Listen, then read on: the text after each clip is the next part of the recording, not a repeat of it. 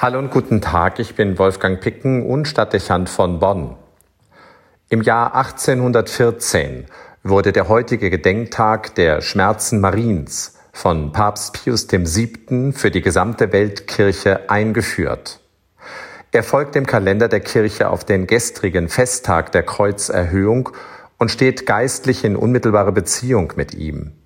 Nach dem Blick auf den Tod Jesu am Kreuz gestern kommt heute das Mitleiden der Gottesmutter mit ihrem sterbenden Sohn in den Blick.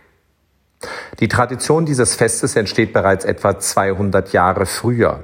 Sie wird vom Servitenorden aufgebracht und gefördert. In der Volksfrömmigkeit spricht man auch von den sieben Schmerzen Mariens. Die symbolische Zahl beschreibt einerseits eine Fülle von Leiden, Andererseits wird sie auch mit sieben konkreten Leiden der Gottesmutter in Verbindung gebracht, die man aus der Überlieferung der Schrift ableitet.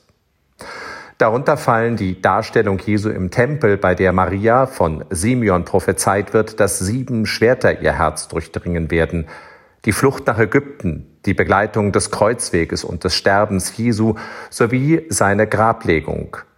Entsprechend kann man an diesem Gedenktag in vielen Kirchen die besondere Akzentuierung von Darstellungen erleben, die ein Bild der schmerzhaften Gottesmutter zeigen, in deren Herz sieben Schwerter eindringen.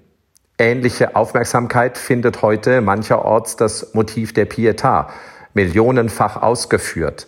Das zeigt, wie Maria den toten und vom Kreuz abgenommenen Sohn in ihren Armen hält und beweint.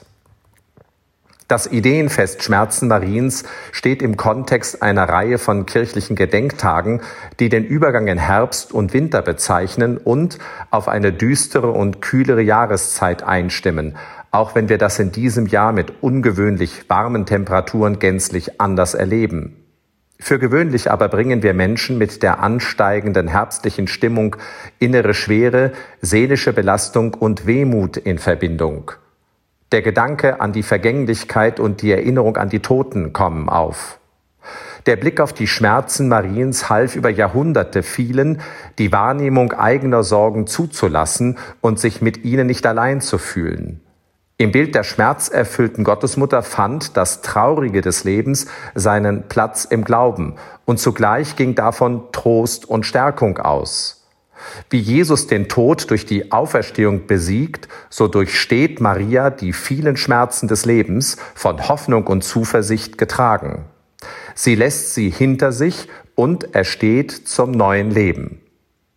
Bis heute kann das Ermutigung sein, Leid auszuhalten und sich nicht aufzugeben. Es ist geistliche Anleitung, sich in schwierigen Momenten besonders der Liebe Gottes anzuvertrauen, statt den Glauben zu verlieren.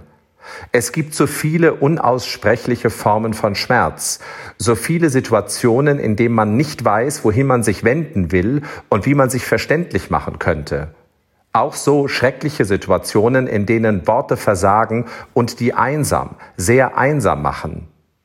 Dann kann es hilfreich sein, auf dieses Bild der schmerzhaften Gottesmutter zu sehen, weil es wortlos Verständnis, Mitempfinden und Solidarität im guten Sinne des Wortes wohltuendes Mitleid vermittelt, entlastend und tröstlich. Dass es heute noch so empfunden wird, sieht man, wenn man die vielen Kerzen wahrnimmt, die vor den Bildern der Schmerzen Mariens oder der Pietà in unseren Kirchräumen brennen. Und vermutlich sind die Menschen mit ihren Sorgen nirgendwo so unverstellt und ehrlich wie vor diesen Andachtsbildern. Nirgendwo werden mehr Tränen geweint. Trauer löst sich, Einsamkeit weicht und ein Hauch von Vertrauen entsteht, dass man nicht alleine ist und der Kummer überwunden werden kann.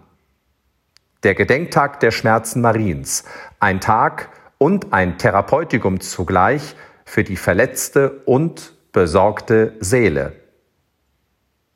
Wolfgang Picken für den Podcast Spitzen aus Kirche und Politik.